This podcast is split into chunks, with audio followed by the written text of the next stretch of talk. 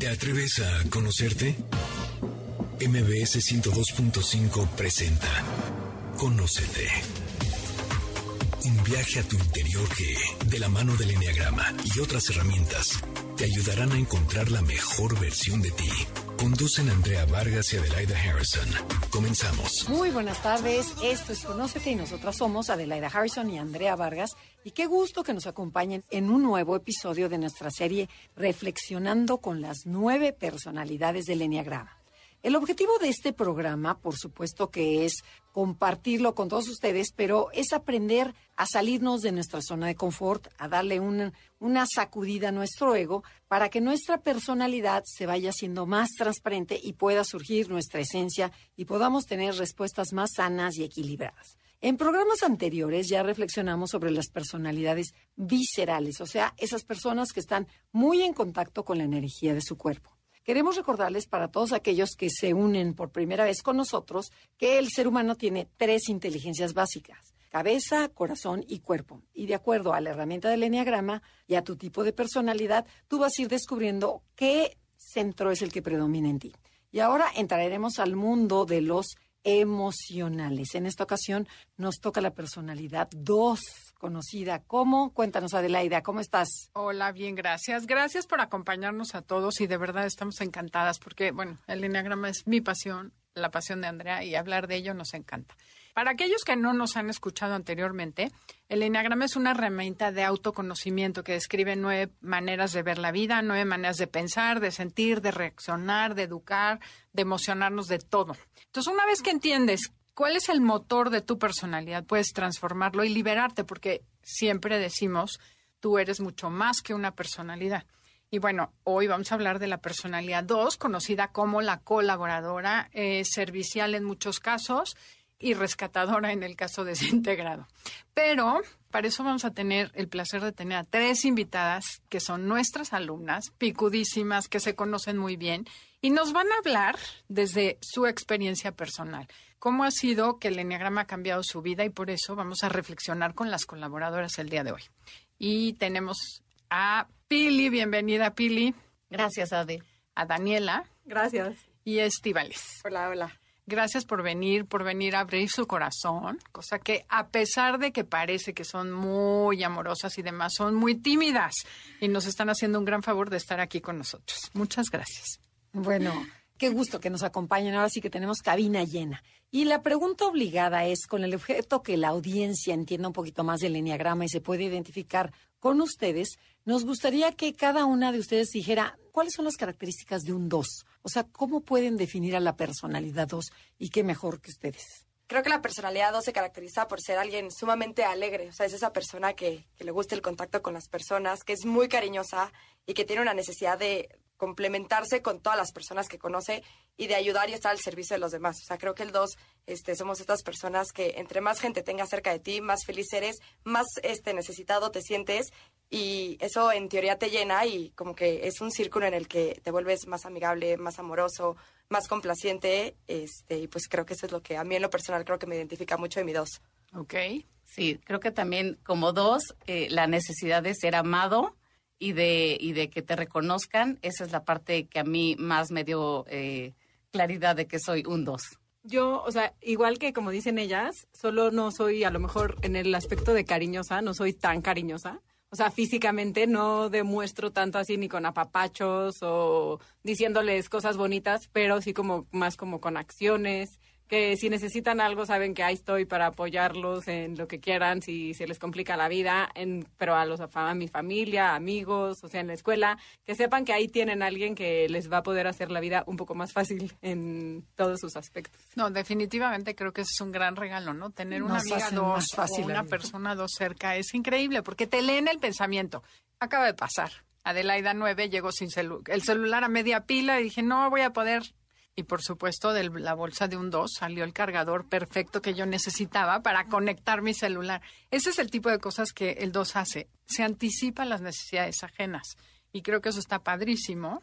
Pero A ver, yo, que, yo tengo una pregunta ante el 2. El 2 hay un mito en que son serviciales. O sea, en muchos libros ponen al- a la personalidad 2 como el ayudador. Sin embargo, le rascas y empiezas a preguntarle a los dos. Dicen, oye, no, a mí no me gusta ayudar. A mí me gusta conectar, me gusta que me quieran, me gusta caer bien, pero ayudar no. Sáquenos de esa, de esa duda. ¿Cómo lo viven ustedes? O sea, sí, sí nos gusta ayudar, claro que nos gusta ayudar. O sea, ¿te- pero... ¿te, gustaría el nombre de la ayudadora? O sea, con el enneagrama. O sea, la ayudadora sí, ser servicial o servil, no. Ok. Ese- esa es como la, la diferencia. Ajá. Porque sí me gusta ayudar y, y sí me gusta que me pidan ayuda, pero también me gusta cuando hay como algún tipo de, de recompensa. Este, oye, nos vamos a juntar, vamos a ir a un desayuno, a recaudar fondos. Entonces sabes que también estás ayudando, pero que también va a haber gente con la que vas a poder conectar, que la vas a pasar bien, que vas a hacer nuevas amistades, que vas a tener tú también como algo de regreso, aunque tu fin sí es dar, no que te den algo. Pero a ver, cuéntame, ahorita me quiero detener en esto. ¿Esto lo veías anteriormente o antes tú sentías que dabas y dabas y eras feliz sin recibir nada? Por supuesto, sí, sí, sí. O sea, yo antes daba y daba y daba y ya que lo hice un poquito más consciente, ya me di cuenta que yo estaba teniendo también mucho a cambio a la hora de dar lo que yo estaba dando sin ningún precio a cambio. Ok, o sea, sí había una agenda que ni siquiera sabías que Sí, existía. totalmente. Ok. Pero ya, bueno, ok. O sea, a mí veo otra preguntita, pero no, adelante. Es que, o sea, el tema de la agenda, si, si no conociéramos el enneagrama, yo siento que la tendría totalmente escondida y yo pensaría que yo soy súper ayudadora. Sí puedo decir que soy ayudadora porque sí me gusta hacer muchas cosas como sociales, de ayuda social, en donde pues no recibes a cambio como que un poco más como que el beneficio de los demás de ver que tú les estás ayudando. Pero a mí me llena mucho el ver que digan, ella es la que me está ayudando. O sea, Ajá. el ver la cara como de satisfacción del otro, a mí eso es lo que me da como más paz, como es decir, o sea, saludar a, ayudar al policía de tu casa, Ajá. que voltee y te vea y diga, híjole, esa señora, qué buena onda que ella me ayuda, ella y no la de la casa 2, ¿no? Ajá. O sea, como que esa, sat- y a lo mejor... ¿Y cómo te un- infla? ¿no? Dices, ya, la Exactamente. buena. O sea, a lo mejor ahí es en donde está esa agenda escondida que yo decía, hijo, qué buena soy, ¿no? Nada más por ser buena. Y en el fondo es más bien porque... Porque sabes que además poder. que el poli te va a cuidar a ti tu coche y el poli te va a dejar pasar. O sea, como siempre, que el 2 lo tiene muy escondido, es como siempre hay una agenda. Yo quiero sacar algo y hasta que lo aprendes el enneagrama, dices, no, es que yo quiero sacar algo a cambio y, y mi estrategia es dar y ser cariñosa. Bueno, pero ¿qué hay atrás de este dar? Eh, porque he escuchado que el número 2 tiene, no se siente de- como completo, como que no se siente merecedor de cariño. Y entonces, por eso la estrategia que usan desde chiquitos es yo te doy, yo te doy, yo te doy, yo para que me necesites, para que me quieras, para que me contactes. ¿Qué tanto hay adentro de ustedes si le rascan esta parte de no sentirme del todo completo y necesito que me quieran? No, es que yo la verdad es que no siento, o A no sé si no me he dado cuenta, ¿Ok?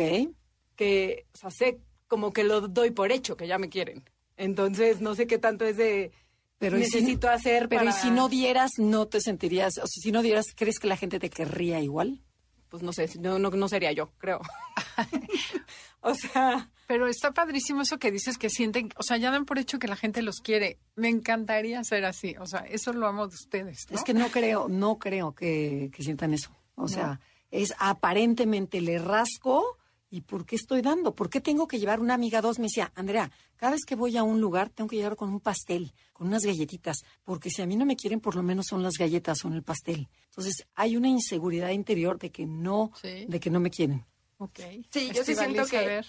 Creo que somos los dos sumamente queridos por cómo somos y te terminas ganando ese cariño. Pero al final sí viene de esta necesidad que tenemos. No te podré decir por qué o a lo mejor no le he rascado lo suficiente para entender de dónde viene, pero sí es una realidad que necesitas la aprobación y el ser querido por todo mundo. O sea, pero cuando te digo todo mundo es desde, no sé, me ha pasado que una señora en, no sé, en una tienda me contesta como medio grosera y de verdad te esfuerzas porque te conteste linda, o sea, de verdad que tu necesidad de aprobación y de cariño no es solamente con tu familia, con tus amigos, o sea, es con todo tu entorno. Y yo sí creo que algo muy característico de mi dos es eso, que todo el tiempo estoy buscando este que me quieran y creo que lo haces un poco desde esta como inseguridad que Sandra que a lo mejor no te sabría decir de dónde viene, pero también al final creo que es increíble como tener una relación y conectar, que volvemos a nuestra parte del dos de que siempre quieres relaciones con todo el mundo. Entonces te llevas perfecto con el poli, pero con tus papás. Y sí constantemente estás buscando que todo el mundo te quiera en todos los ámbitos, bueno, mínimo yo de mi vida, sí tengo que ir palomeando. Trabajo, escuela, bueno, en su momento, amigas, familia, todo. Ok. Sí, y hasta gente desconocida. O sea, por ejemplo, ahí en el Costco me pasó que iba con mis niños y choqué con una señora, de verdad no la vi, y sí le choqué fuerte. Le choqué en las pompas. Pero con el Entonces, carrito. con el carrito. O sea, me fui con todo. Y entonces me volteé a ver y me dice, ¿qué te pasa? Y yo, perdón, señora, discúlpeme, perdón, perdón. Y en ningún momento me decía, bueno, está bien. Y yo, es que de verdad, discúlpeme, por favor, no la vi, no sé qué. Y entonces iba mi cuñada y me decía, ¿ya? Y yo, no, señora, pero es que, mire, es que iba, o sea, yo seguía dando y seguía, porque yo quería que me dijera, está bien, Ajá. no te preocupes, o sea, eres súper linda y estamos gracias todos por pedir felices". disculpas. Y nunca lo logré y me sentí muy frustrada. Ok. Tenemos que ir a un corte comercial. ¿Cómo se fue rápido el tiempo? Estamos en Conócete. El tema del día de hoy es reflexionando con las colaboradoras.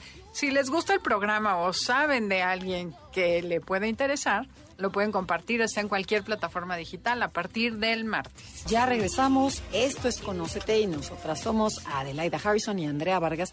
Y hoy estamos hablando sobre la personalidad 2, pero no nosotros, sino nuestras invitadas que pertenecen a nuestra escuela de Enneagram Coaching Center. Por si les interesa tomar los cursos, nos escríbanos enneagramaconocete.com y info arroba enneagramaconocete y ahí está toda la información. Bueno, y seguimos. Un tema muy importante en el 2 es el rechazo. Así que, por ejemplo, en el 4 es el abandono, en el 6 es la confianza. Entonces, ¿cómo juega el papel del rechazo? Que ya un poquito nos los dijeron ahorita en el, ejemplo del Costco, en donde la señora no daba su brazo a torcer y la otra, pero de veras, es que yo, que no sé qué. ¿Qué papel juega y qué tanto usan ustedes? Porque la personalidad 2 son seductores. Todos los 12 son seductores. ¿Qué tanto usan esta seducción y esta manipulación para que no los rechacen? Si alguien tiene un ejemplo o Yo tengo un, o sea, un ejemplo súper claro. Este, cuando iba en la universidad, este, me enteré que había una niña que decía que yo no le caía muy bien. Y para mí era rarísimo porque de verdad me llevaba con toda la ¿Pero carrera. cómo si soy yo? yo? Pero yo qué le he hecho, o sea, de- y de verdad me pesó. Pero era alguien con la que ni me llevaba, iba en mi salón, pero no era ni, me, o sea, ni de mi grupo cercano ni nada. Y coincidimos en una como fiesta, inconscientemente porque no lo planeé, pero inconscientemente terminé intentando quererle caer bien y me aventé una hora escuchando los problemas familiares que tenía. Yo la aconsejaba como si hubiera estudiado ciencias de la familia. O sea, y de verdad que después me di cuenta y dije, no puedo creer que desperdicié una hora de mi fiesta con una niña que ni Que me siquiera vale. me llevó con el simple hecho de, de no sentir ese rechazo de que a ella yo no le caía bien. Y según yo después de eso me adoró y me amó, que fue totalmente innecesario. Pero sí después me hice consciente, ya que vas estudiando y vas entendiendo tu personalidad, cómo no puedes tolerar como el, el rechazo de, de cualquier persona. Evidentemente si es de alguien cercano, pues es más normal. Pero en este caso que yo te platico que era una niña de mi salón, ni siquiera una amiga mía, de verdad me, me pesó y tuve que hacer mi luchita y después ya reflexioné y dije, no lo tuve que haber hecho, pero bueno, ahí está y creo que es un ejemplo muy claro de, Perfecto. de cómo somos los doces ante ese rechazo. Wow. ¿Alguien más? Sí, o sea, yo creo que nos cuesta mucho trabajo entender que, que no somos monedita de oro y que no le podemos caer bien a todos. O sea, es, es, es duro, porque es algo muy fuerte. Porque sí, o sea, tú dices, pero es que soy súper linda, soy a todo dar, este, como hasta le conviene llevarse conmigo, ¿no? sí, definitivamente. ¿Y por qué? ¿Por qué no se está queriendo llevar conmigo? Y sí, sí, de repente es difícil hacerte consciente y dejar ir. De, ya, hasta aquí. Oigan, pero a ver, una pregunta con respecto a esto, porque aquí créanme que estas dos están muy trabajadas. El dos, cuando entiende que tiene la libertad de ayudar o no, ayuda desde un lugar diferente. Sí. Pero antes de eso, antes de esa profundidad espiritual, quiero saber, ¿no se sienten más libres de decir, ay, puedo no hacerlo y me doy permiso? O sea, darse permiso de decir no y de no salir corriendo compulsivamente a quedar bien con quien no te importa o ayudar a quien te vale, ¿no les dio libertad? No, Platiquen 100%. un poco de esto, ¿no? Sí, que es sea, el beneficio yo, de Si trabajar. no hubiera conocido el enneagrama, creo que seguiría atorada en el tengo que decir que sí, tengo que ser la buena onda, aunque me cueste muchísimo trabajo lo que me están pidiendo y no me guste, no puedo decir que no porque pues, soy la buena onda linda que siempre va a decir que sí, que va a estar para las necesidades de los demás. Pero gracias al enneagrama creo que sí ha sido como sí puedes decir que no y no importa, o sea, no va a pasar nada si dices que no. Liberador. Sí, totalmente liberador de, en digo, obviamente no es todo, ¿verdad? Hay que escoger cuáles son los que vas a decir que no. Pero sí es mucho más fácil que en el fondo digas, y eso no lo quiero hacer, y digo no, y no pasa nada, y no por eso me van a dejar de querer. Ok. Pero sí ha A sido ver, yo tengo otra, pero acuérdense que vamos a ir para adentro, ¿eh? Ok. Por ejemplo, no las va a dejar escapar. Yo sí las voy a cuidar. el tipo 2, la personalidad 2, es como people pleaser. O sea, estoy complaciendo, complaciendo, complaciendo porque quiero que me quieran, quiero agradar, quiero caer bien, o sea, lo que ustedes quieran, es, es sentirme necesitado. Entonces, a lo mejor a mi marido, a mi pareja, yo voy a ser diferente de una manera, pero con mi amiga soy otra, y pero con la, es- con la maestra de la escuela soy otra. Entonces, el 2, igual que la personalidad 3, tiende a cambiar como de sombreros. Me adapto según la persona y soy de una manera, a lo mejor una soy más brusca, en otra soy más suave, en otra soy más sensual. Entonces, ¿no les pasa, no se han cachado que de repente dicen, bueno, ¿y quién demonios soy yo? Porque me puedo perder de mí cuando soy tantas personas o no. A ver, es- esa es una otra duda mía. Pues no, sí, yo creo que sí nos pasa. O sea, que con cada persona, sí, dependiendo con quién estés, como sabes lo que necesitan los demás, pues actúas De su modo, ¿no? de ese modo, exacto. Ajá. Con tu esposo, con tal de evitar el conflicto en muchas cosas, dices, ay, voy a ser así. Linda y encantadora. Sí, para que nos peleamos y vamos a hacer lo que no le gusta y lo que sí y así. Pero si de repente no te das cuenta en qué momento dices, bueno, y yo, yo, yo en el fondo, ¿qué quiero? ¿Hacer esto o lo otro? ¿O atender a mis hijos? ¿O trabajar? O, o sea, sí o te puedes o perder o muy quién cañón. soy yo Sí. porque tengo tantas personalidades que cuál soy porque las personalidades 2, 3 y 4 sufren de, de no saber de no conocer la esencia el ser que dices bueno quién soy A mí no sé si me pase que piense quién soy, pero sí me he dado cuenta que me desenvuelvo demasiado en todos mis roles y que el rol que soy yo lo, es el que menos desarrollo. Por ejemplo, desarrollo ser la mejor chambeando, desarrollo ser la mejor amiga, desarrollo ser la mejor... Pero entonces todo esto pasa a prioridad y no es que no me pregunte y diga como quién soy, pero sí de repente digo, van ¿Y- y dos semanas que no me he podido ir a pintar las uñas porque todo está hacia afuera y nunca hacia adentro. Entonces no es que me cuestione como quién soy, pero sí de repente digo, ¿dónde quedé yo? Ok, perfecto Eso está padre. O sea, el chiste es hacer espacio para que tus necesidades entren en tus programas y tus actividades. Muy bien.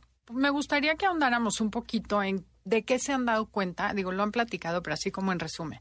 ¿Qué es lo que has visto o te has dado cuenta a raíz de haber usado el enneagrama y qué ha cambiado en su vida?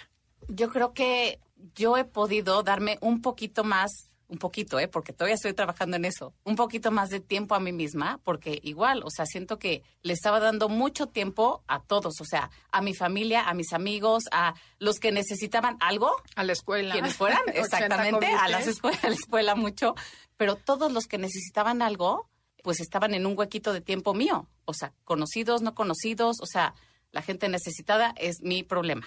Entonces, como que ya aprendí a, pues sí, ponerle un poquito de, de tiempo a cada cosa para tener un cacho más de tiempo para mí misma.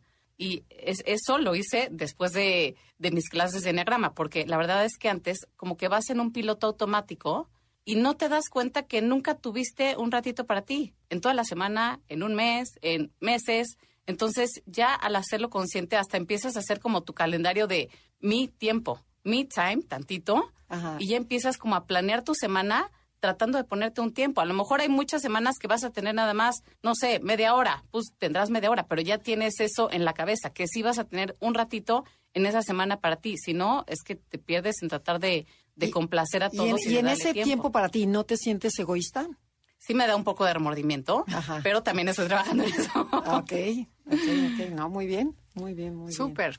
¿Ustedes de qué se han dado cuenta? Creo que de lo que más me he dado cuenta es que no sé poner límites y aunque todavía no pongo siempre, mínimo ya identifico y digo, ok, no dije que no porque estoy siendo muy mi dos. O sea, sí empiezo como a cachar miles de, de como acciones o conductas que hacía, que las hacía en automático y no digo que ya no las hago, pero estoy consciente de ellas y cuando no las quiero hacer intento decir, ok, ahorita no, voy a intentar trabajar y aunque me pese, vivir con esta como incomodidad, pero sí, o sea, hacerme consciente de qué acciones hago en automático y que no las quiero hacer, por ejemplo. O sea, por lo menos tienes la certeza de que a futuro vas a dejar de hacerlo. Que eso o ya sea ya hay conciencia ya todavía no las hago pero bueno ya ahí ahí vas por el caminito Exacto. Que es el camino del enneagrama. Ahí ¿no? vamos. Ok, bueno, otra preguntita. ¿Cómo le explicarían al público la pasión del 2? Cada personalidad tiene una pasión y la pasión del 2 es el orgullo, la soberbia. Nos gustaría que le explicaran desde el enneagrama y cuando le entendieron que ya te cae adentro del cuerpo, dices, ¿qué significó en ustedes saber que son eh, orgullosas o soberbias? Que es, Sí. ah, bueno, como todas, ¿sí? que son horribles, o sea, pero a ver. Pues es que, este, sí, o sea, a mí me pasaba que siempre iba rescatando a amigas que tenían muchos temas en su vida complicados, ¿no? Y entonces yo me sentía súper guau de poder ayudarles y saber que fueran adelante. Y en una clase del enagrama tal cual me pasó que estábamos hablando de esos ejemplos de que ayudas, pero en el fondo estás esperando que te deban un poco o que te regresen esa ayuda que les diste. Y o sea, me pasó que necesitaba que alguien me ayudara a vender unas cosas en un lugar que estaba y yo no podía. Y yo sabía perfectamente que si se lo pedía a mi amiga, que le he ayudado toda su vida, pues ella me tenía que decir que sí. O sea, no me iba a poder decir que no.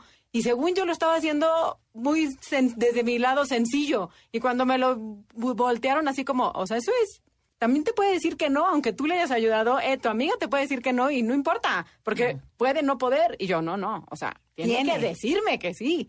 O sea, porque yo le he ayudado y claro que le pedí el favor y me dijo que sí, porque no me podía decir que no. Pero ya después lo reflexioné y dije, eso está terrible, porque entonces estoy ayudando para que al final me quieran, o sea, me puedan ayudar cuando yo lo necesite. Claro. Ok, pero qué, qué importante darte cuenta, ¿no? Cacharte. Pero sentir el, el orgullo, o sea, eh, ya casi nos tenemos que ir a un corte, pero ese sentir, cuando te das cuenta que dices, híjole, orgulloso, me siento inflada de lo importante que me siento. ¿Qué sintieron? ¿Les dio pena? ¿Les gustó? ¿No les gustó? Bueno, las voy a dejar aquí para ir a un corte comercial, pero regresando vamos a retomar el tema. Esto es Conócete y la personalidad 2 del Enneagrama está reflexionando el día de hoy con nosotros. Síganos en redes sociales, Instagram, Facebook, Enneagrama Conócete o mándenos un correo a info arroba enneagramaconócete.com. Y les tenemos una sorpresa. Estamos muy contentas porque estamos terminando nuestro curso de Enneagrama Online para que todo mundo pueda tomarlo a la hora que quiera, necesite. Y bueno, queremos que lo compartan con mucha gente y nosotros hoy queríamos compartirles esta gran alegría de un proyecto nuevo que pues nos tiene muy entusiasmadas. Me identifico con la personalidad 2. Soy de esas personas indispensables para mis amigos. Me gusta ayudar a todo mundo. Que me pidan favores y consejos me hace sentir especial y querida. Cargo un peso enorme sobre los hombros, pues estoy convencida que el mundo dejaría de girar si yo no lo empujo. Me gusta hacer favores, pero cómo me molesta que no me los agradezcan. Tengo muy buenas intenciones y no me doy cuenta de que a veces soy metiche y muy manipuladora. A través del enagrama he visto que la situación es exactamente al revés. Necesito que me necesiten, en un intento desesperado por sentirme amada y querida. Ahora me doy cuenta que lo único que necesito hacer es quererme y aceptarme a mí misma. Sigue gustándome ayudar y ser necesitada, pero aprendí que las personas me quieren muchas veces a pesar de ser tan servicial. No soy solo la que ayuda a todos. Ya estamos de regreso. Esto es Conócete con el Enneagrama y estamos reflexionando con la personalidad 2. Tenemos a tres grandes invitadas que de verdad mil gracias por haber venido en sábado. Bueno, estamos hablando sobre la pasión de cada tipo de personalidad. Cuando la descubres, la entiendes, la, vives, es algo espantoso. O sea, ahora si lo que te choca, te checa. Y, por ejemplo, en mi caso, yo soy el 6, el miedo. Cuando entendí que era miedo y empiezas a sentir el miedo en todas partes y lo ves en todas partes y dices, es que tengo miedo en todo. Y después ya va bajando, va bajando, pero, pero el primer confrontonazo es durísimo. Entonces, a mí me gustaría que ustedes, ¿qué les pasó cuando entendieron el ser soberbias, el ser orgullos, que ustedes sentían lo máximo de que somos las, las Madres Teresas de, de México? O sea, ¿qué sienten? ¿Cómo lo vivieron? A ver, creo que a mí al principio me costó mucho, yo no identificaba que sí era orgullosa porque creo que soy esa persona que si me peleo con alguien no me cuesta pedir perdón y yo lo relacionaba meramente a, a esa parte del orgullo. Sin embargo, ya después de haber tomado el curso y empezar a platicar de qué era el orgullo como tal, me di cuenta que 100% sí es mi punto ciego y es el sentir que todo mundo te necesita a ti, pero tú no necesitas a nadie. Y ahí fue cuando a mí me cayó el 20 porque sí, 100% tú tienes como esa facilidad de, de decir yo te puedo ayudar, yo estoy, pero cuando se voltea hacia ti la ayuda o, la, o te cuestionan a ti, te cierras en automático y yo estoy bien. Y claro que no, todos somos personas y todos tenemos este, nuestras cosas y necesitamos que también nos ayuden y necesitamos también levantar la mano. Y a mí en lo personal me cuesta muchísimo. O sea, sí, de verdad, cuando asimilé que esa era la parte del orgullo, dije, soy la persona más orgullosa del mundo. O sea, sí, sí fue darme o sea, cuenta. due- duele. Sí, 100%. Ok. ¿Alguien más? Sí, duele porque crees que eres buena onda, ayudas desinteresadamente y realmente reflexionas. Y o sea, a mí me pasó muchas veces que poníamos el ejemplo de, es que si yo no estoy en mi casa, la, no gira nada, no pasa Cuando nada, te se vas cae de la viaje, casa. ¿no? Exacto. O sea, si yo no estoy, se acaba el mundo. Y yo lo sentía como, pues, porque, porque soy buena onda y linda y les ayudo y les soluciono. Pero no, realmente no se acaba el mundo. Y entonces darte cuenta que sí lo estás haciendo por orgullo, pues sí te duele muy cañón, porque pues ahí tienes un gran defectote que no te habías dado cuenta. Pero a ver, no creo que les quite lo buenas gentes el ser orgullosas. O sea, nada más quitas el orgullo, sigue siendo buena gente y son ayudadoras. O sea, ¿cómo ligan? Porque es, el tema creo que es eso, que ligas el ser buena gente con ser indispensable. Y no puede ser no indispensable y seguir siendo buena gente. ¿Alguna vez han considerado esa opción? Sí, o sea, yo creo que tienes que, bueno, los dos tenemos que hacer más consciente hasta dónde ayudar. O sea, porque hay veces que si te pasas de la raya que ya ni siquiera te están pidiendo ayuda y tú sigues ayudando y ayudando y ayudando, pero ya eso ya es una necesidad tuya, ya no es necesidad del otro. Cuéntenos un ejemplo de eso, que quisiéramos escuchar algo. Hay algo que puedan compartir, porque luego cuando te metes hasta la cocina igual es bochornoso y no queremos ventanear a nadie, pero... Este, pues por ejemplo, tengo tengo una amiga que pues la verdad le ha ido muy mal en el amor, muy mal. Entonces, este, pues yo siempre le daba pues un ratito de mi semana de ¿y cómo estás? como para oírla, apapacharla, pero ya empezó como un tema mío de a fuerza quererle conseguir pareja. Y entonces le hacía blind con uno, blind con otro, oye, y te presento un amigo y voy a hacer una comida y vente, hasta que ya ella me dijo, oye, para. O sea, esto yo no te lo estoy pidiendo y la verdad es que ni siquiera quiero eso. Creo que estoy bien por ahorita sola.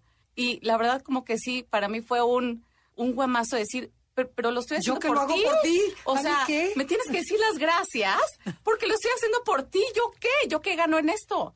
Pero ya luego, pues sí, reflexionando, era, era mi necesidad, no la de ella. Y estabas invadiendo terrenos ajenos. 100%. Ajá. Sí, que es, que lo que nos quejamos, ¿no? Que la suegra dos se mete, te invade terrenos y dices, de la no te suegra no metas, vamos ¿no? a hablar hoy. Sí. No, para que no. Para no comprometer a nadie. Bueno, a mí me gustaría saber cuáles son estos patrones de la personalidad 2 que son difíciles de romper. Por ejemplo, este Estivalis mencionó uno, el decir no. O sea, me cuesta muchísimo, no como dos. ¿Qué otros patrones de la personalidad 2 eh, encuentran que nos puedan, para que la gente entienda a esta personalidad? A mí uno que me cuesta muchísimo trabajo es este pedir ayuda ¿Ok? ¿Por y qué? cuando porque me gusta me gusta sentir que lo puedo hacer todo yo. Ahí está el orgullo otra y vez. cuando me doy cuenta que algo no puedo hacer, me pongo de muy de mal humor. Y entonces cuando logro pedir ayuda, que me cuesta mucho trabajo, como que ya siento que el control está en la otra persona porque me puede decir que sí o me puede decir que no. Ah. Y entonces si me dice que no, híjole, peor me va. Ahí está el O rechazo. sea, Ahí está el rechazo. Sí. Ok, Sí. interesante. O sea, es para no sufrir rechazo que no pide. Exactamente. Y Bueno, por orgullo, sí. ¿no? Claro, o sea, Oye, ¿y ¿qué pasa cuando es todo lo contrario? Porque el 2 tiende a cobrar facturas. O sea, yo digo que una diferencia entre 9 y 2 es que el 9 siente que debe y siempre estás pagando derecho de piso por existir. Y el 2 deposita en el Banco del Amor y luego cobra la factura. ¿Se han cachado alguna vez? Así como dijiste tú, me tiene que decir que sí. O sea, siendo literal, ¿te toca pagar todo lo que he hecho por ti? ¿O no es consciente? Cuéntenos tantito para que la gente que esté por allá, digo, la tía de la prima, sepa de qué se trata. O sea, yo, por ejemplo, con mi esposo, que yo todos los días duermo a los niños, estoy yo con los niños todas las semanas. Sé que si el sábado o el domingo le digo, oye, me voy a ir con mis amigas a comer, a un cafecito, te toca dormir a los niños, yo sé que me tiene que decir que sí.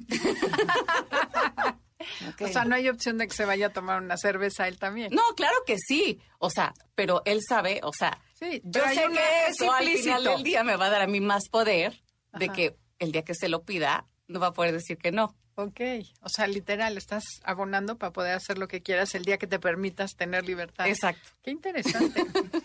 Y bueno, y poner límites, ¿qué tan difícil es? Es decir, hasta aquí. Ah, esa- O sea, mucho es en el saber decir no, pero el, el hasta aquí, hasta aquí no te pasas. Y bueno, no, pues pobre, no, es que estaba de mal humor. No, bueno, lo digo que a lo mejor a mi pareja que me, que me hable golpeadito o la persona de la tienda. Y entonces, en vez de ponerle un límite a la señorita, ahí estoy adulándola. Ay, no, señorita, pero es que usted es monísima porque quién sabe qué. O sea, ¿qué tanto es un patrón del dos no saber poner límites? Sí, siento que es un mega patrón. O sea, a mí toda mi vida me daba, con tal de que no hubiera conflicto, esperaba que, o sea, no, no decía más. Hasta ahí, si que tenía que pedir un favor y por algo no podían, pues no, no, no pedía, o bueno, no, no exigía que la gente me hablara bien o me dieran lo que yo estaba pidiendo, porque pues mejor me evito el conflicto. Entonces poner el límite, apenas yo creo que llevo muy poco tiempo, que si por algo las personas que te ayudan en tu casa te contestan feo o tienen, yo así, no, con tal de que no haya problemas o no. Cuando no- tengas 100 besitos me Sí, limpias. sí, todo lindo y Si bonito. quieres, yo te ayudo a picar, mi reina, no te apures. O sea, te pido, pero toma, vete casi que de vacaciones para que no haya tema y no haya conflicto. Y yo creo que apenas con el enagrama es como me he dado cuenta que sí hay que poner un límite y no dejar que te pisoteen y te pasen por encima. Y no importa, o sea, es, pero sí es algo que a mí me ha Pero sí se dan cuenta de la consecuencia de no poner límites, cómo va creciendo la bola de nieve. O sea, de- me, me empiezo a hacer el, el tapete de todo el mundo. Y lo peor es que la gente se da cuenta, y yo más que no poner límites, lo peor que puede pasar es que me digan que los ponga, porque sé que no puedo, y entonces ya sientes la presión de otros que te están diciendo, pon límites, pon límites, y entonces tú todavía sientes peor de que no los pones, que sabes que los tienes que poner, y una carga por volver a complacer a la persona que te está diciendo que pongas límites porque ya se dio cuenta que no sé quién, ay no, o sea, es, es de verdad Angustiante, Sí, o sea, de verdad que, y, y es real, o sea, tan, tan es difícil que el hecho que te digan, ya inconscientemente sabes que no los vas a poner, entonces ya empiezas a sentirte todavía el triple de mal porque ya vas a quedar mal con la persona que reconoció que no los pones, no le hiciste caso y estás en tu conflicto de no saberlos poner. Ay, qué horror, pobres. Oigan, pero hay otra cosa, otro tema que tenemos que tratar aquí. Cuando la personalidad 2 se va desintegrando o se va eh, estresando, tienen una línea directa al 8. Y el 8 es la personalidad visceral, gritona, este, que puede ser muy explosiva. Ustedes pueden reaccionar igual o peor que un 8 cuando les colman el plato, cuando les sacan el tapón. ¿Es cierto esto? ¿Y cómo es su reacción diferente de la de un 8? Que el 8 pega de gritos y ya se le olvidó, hizo berrinche y se acabó. ¿Con ustedes es diferente? ¿Y cómo es eso? Cuando de plano llegas y se salió el 8 que llevo dentro. Siento que la parte que nos, nos relaciona con el 8, pero que siento que es más hiriente que, que el 2, y lo platicábamos Dani y yo, es que cuando alguien te hace algo, pero, o sea, de verdad fuerte, porque para que te enojes y te saquen de tus casillas tiene que ser algo, pero, o sea, durísimo, que le hayan hecho algo muy cañón a tu familia, a ti, sobre todo a tu familia. A mí me pasa. A eso. tus hijos. Ajá. Entonces, ya cuando se meten con tu familia, sabes perfectamente qué es lo que más les duele, cuál es su necesidad más fuerte y te vas contra eso. Entonces, siento que es la parte que es más asesina de- que, el- que el 8. Pero a ver, Pili, no, ahí está, sobre ese tema que estás tocando. ¿Por qué el 2, va para las 3, ¿eh? Este, ¿por qué el 2 no puede hablar de forma directa y honesta? Por ejemplo, dices, me atacaron a mi familia. En vez de yo hablar con la persona y confrontarla, le doy por su talón de Aquiles. O sea, digo, a ver, ¿dónde le duele? Pues ahí. Ahora no paso por tus hijos. En tres meses vas a ver. O sea, me voy a desquitar. Pero ¿por qué el 2? Porque de veras, ¿por qué no piden las cosas de forma directa? Me- es una duda que siempre he tenido. La verdad no sé, porque No sí sería mucho más fácil. Claro, para pero todos en la ¿por vida. qué les da miedo? O sea, ¿por qué les da miedo enfrentar y hablar? O sea, decir, ¿sabes qué? Me molestó que hicieras esto, me cayó gordísimo y tan tan, se acabó. O sea, y no quiero ser tu amiga nunca más. Hasta. Y no, y al revés, huyo, me, me escondo, no te veo y además te castigo. Por otra parte, ¿no? Para que te pierdas de mí. ¿Cuál es la respuesta? Creo que es, esa, es ese miedo que volvemos a decir a ser rechazado. Entonces, cuando yo te confronto, siento que ya no te va a caer bien. Entonces, no me atrevo a no caerte bien y entonces no soy directa y no te puedo decir, me cayó mal esto. O sea, de verdad, este sentimiento de querer agradar y querer caer bien, creo que nos invade en todos los aspectos. Ok, pero ¿qué pasaría si nos vamos a un corte comercial? Porque aquí estoy tan entretenida en el chisme que ni me di cuenta que ya nos gritan del otro lado. Esto es Conócete y el tema del día de hoy es reflexionando con las colaboradoras. Ya regresamos. Esto es Conócete y nosotras somos Adelaida y Andrea y estamos con nuestras alumnas del centro Enneagram Coaching Center hablando sobre, reflexionando sobre la personalidad 2. Y bueno, Adelaida, tú tenías una preguntita que nos quedamos a la mitad del corte. Cuéntanos. Así es.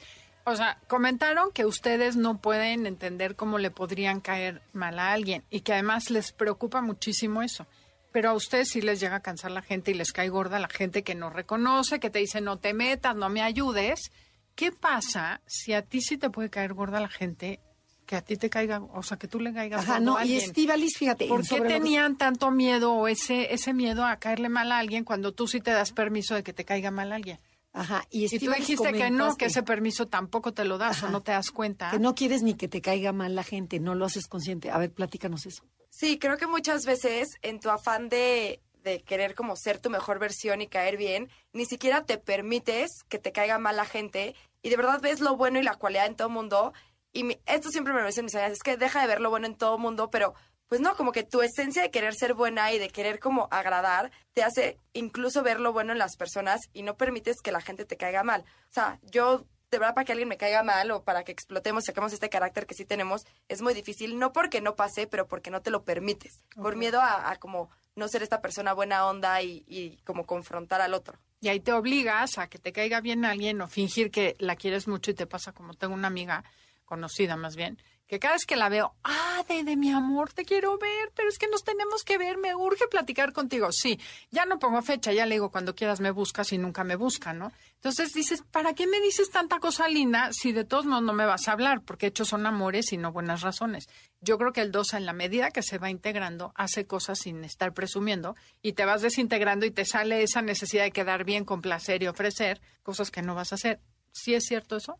Sí, sí, o sea, es que lo que yo quería como decir un poco es que siento que el dos tenemos esa parte de empatía con los demás, o sea, sabemos ponernos muy cañón en los pies del otro y entonces por eso es como más difícil que caigas mal porque de como decían, dependiendo de la persona, sabes perfectamente lo que quiere, lo que quiere escuchar, lo que no le gusta que le digan, o sea, como que sabemos ver y leer muy bien a las personas, entonces nos podemos poner muy fácil en su lugar y entonces sabes cómo actuar con ellos. Ok, pero no es un engaño hacia ustedes mismas. El, por ejemplo, como dijo Estivalis, no me permito ni que me caiga mal. O sea, ni siquiera profundizo si me cae mal, porque yo tengo que ser linda. Tengo que seguir mi papel de dos. La que sirve, la que halaga, la que soy encantadora, soy monísima. Sin embargo, hay alguien que me está chocando. Entonces, ¿por qué no son honestas?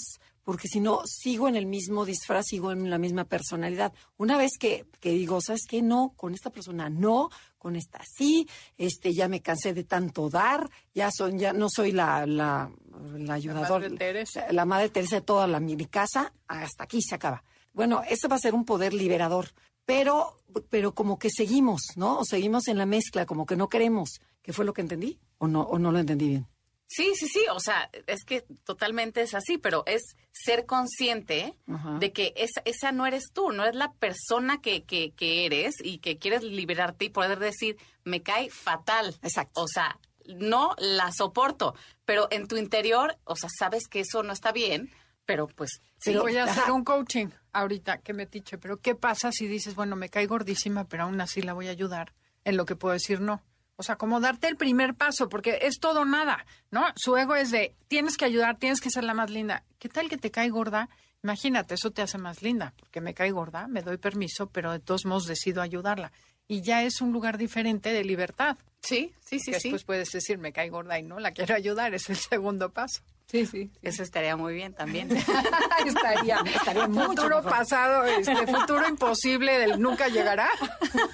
Oigan, Bueno. y si pudieran regresar el tiempo y encontrarse con su niña dos, así en chiquito, y que estás viendo que es linda y monísima y atenta y le quiere complacer y le lleva dulces a toda la clase, ¿qué le aconsejarían a esta, a esta niña dos que hiciera diferente de lo que ustedes han, eh, han hecho? sí me diría, no necesitas tener tantas mejores amigas, tanta gente tan cercana, o sea, porque de verdad hoy en día creo que tengo un círculo enorme que he fomentado y que amo y no me quejo, pero al final también es muy cansado tener que ser la mejor, la más amiga, la más presente de 25. Entonces creo que con que tengas un grupo de amigas chico, buenas amigas, es más que suficiente y hacerte consciente que no necesitas más de lo que sigues busque y busque y busque por este afán de llenar tu necesidad de, de, de cariño y de ser necesitada. ten cinco mejores amigas y vas a ser igual de feliz que si tienes 35. Y lo mismo en todos los aspectos, o sea, laboral, este... O sea, no tienes que complacer a nadie. O sea, con que complazcas a tres. Sí, no tiene- exacto. O sea, no tienes que ser mil amigas. Ajá. Ok. Monedita de oro. Yo le diría que te quieren por ser tú solamente. No necesitas hacer nada ni dar nada. Te quieren a ti por ser lo quien eres. Ok. Padrísimo. Vamos a la siguiente pregunta.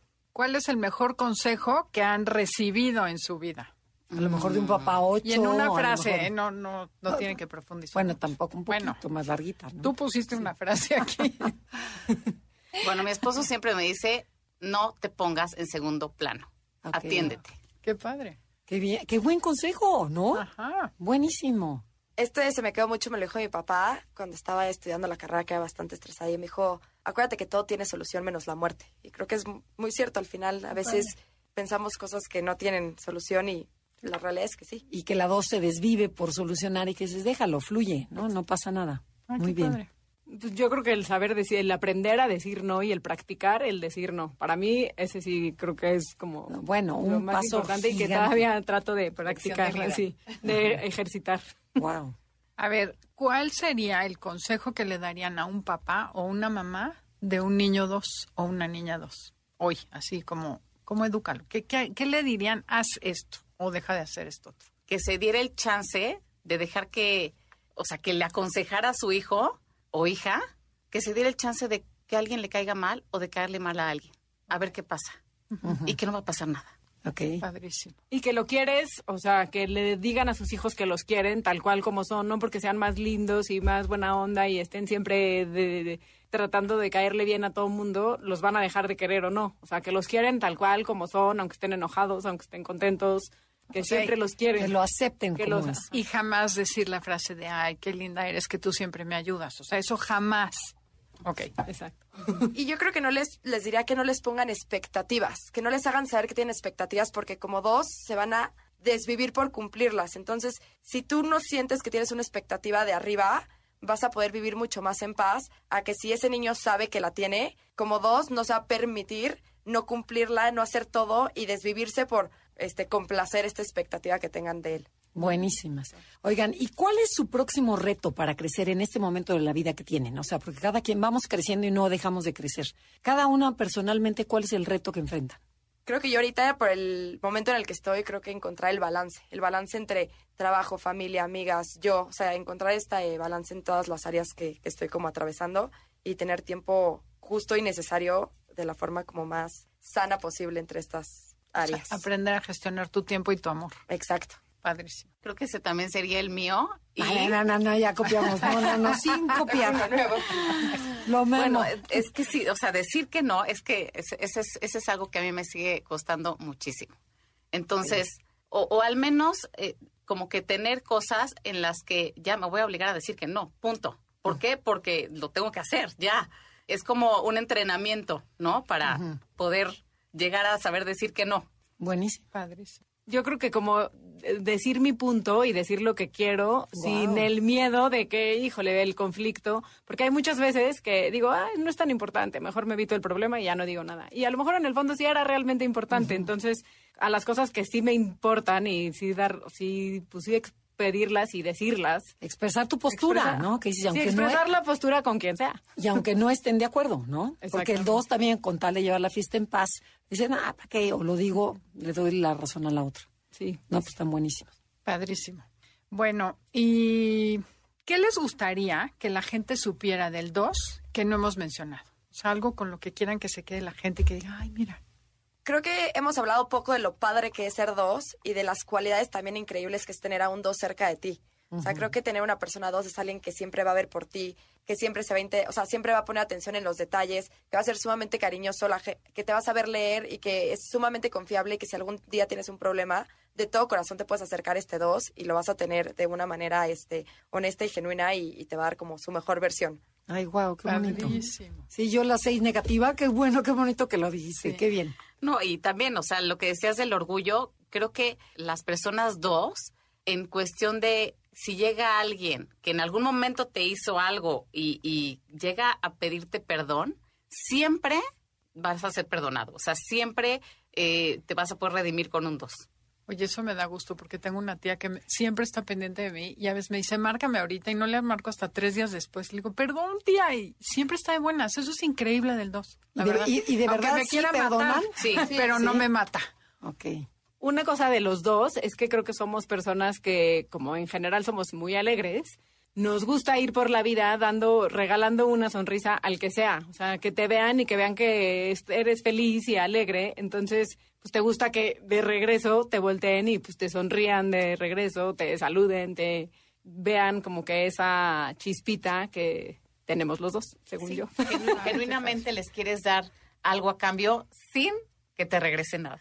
Exacto. Yo creo que definitivamente los dos hacen mejor la vida de las personas. Entonces, primero que nada, mil, mil gracias por haber venido el día de hoy, porque creo que es una enseñanza y un aprendizaje y una invitación a ser mejores y sonreírle a la gente y ayudar a los demás. Es muy lindo. Muchas gracias.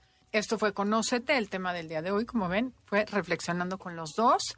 Los dejamos con Concha León Portilla en Enlace 50. Nosotras somos Andrea y Adelaida y esto fue Conócete. Oye, y yo no dije algo, y perdón si, se sintieron medio atacadas por el 6, pero era para, para forzar y por- que sacaran toda su esencia. Mil gracias, de verdad, lo disfrutamos muchísimo y yo creo que la audiencia aprendió mucho de ustedes. Muchas gracias. Mil Ojalá gracias. sea increíble, gracias. Y gracias a todo el equipo de producción, Felipe, Beto, Yanin, porque sin ustedes no sería posible este programa. Hasta la próxima.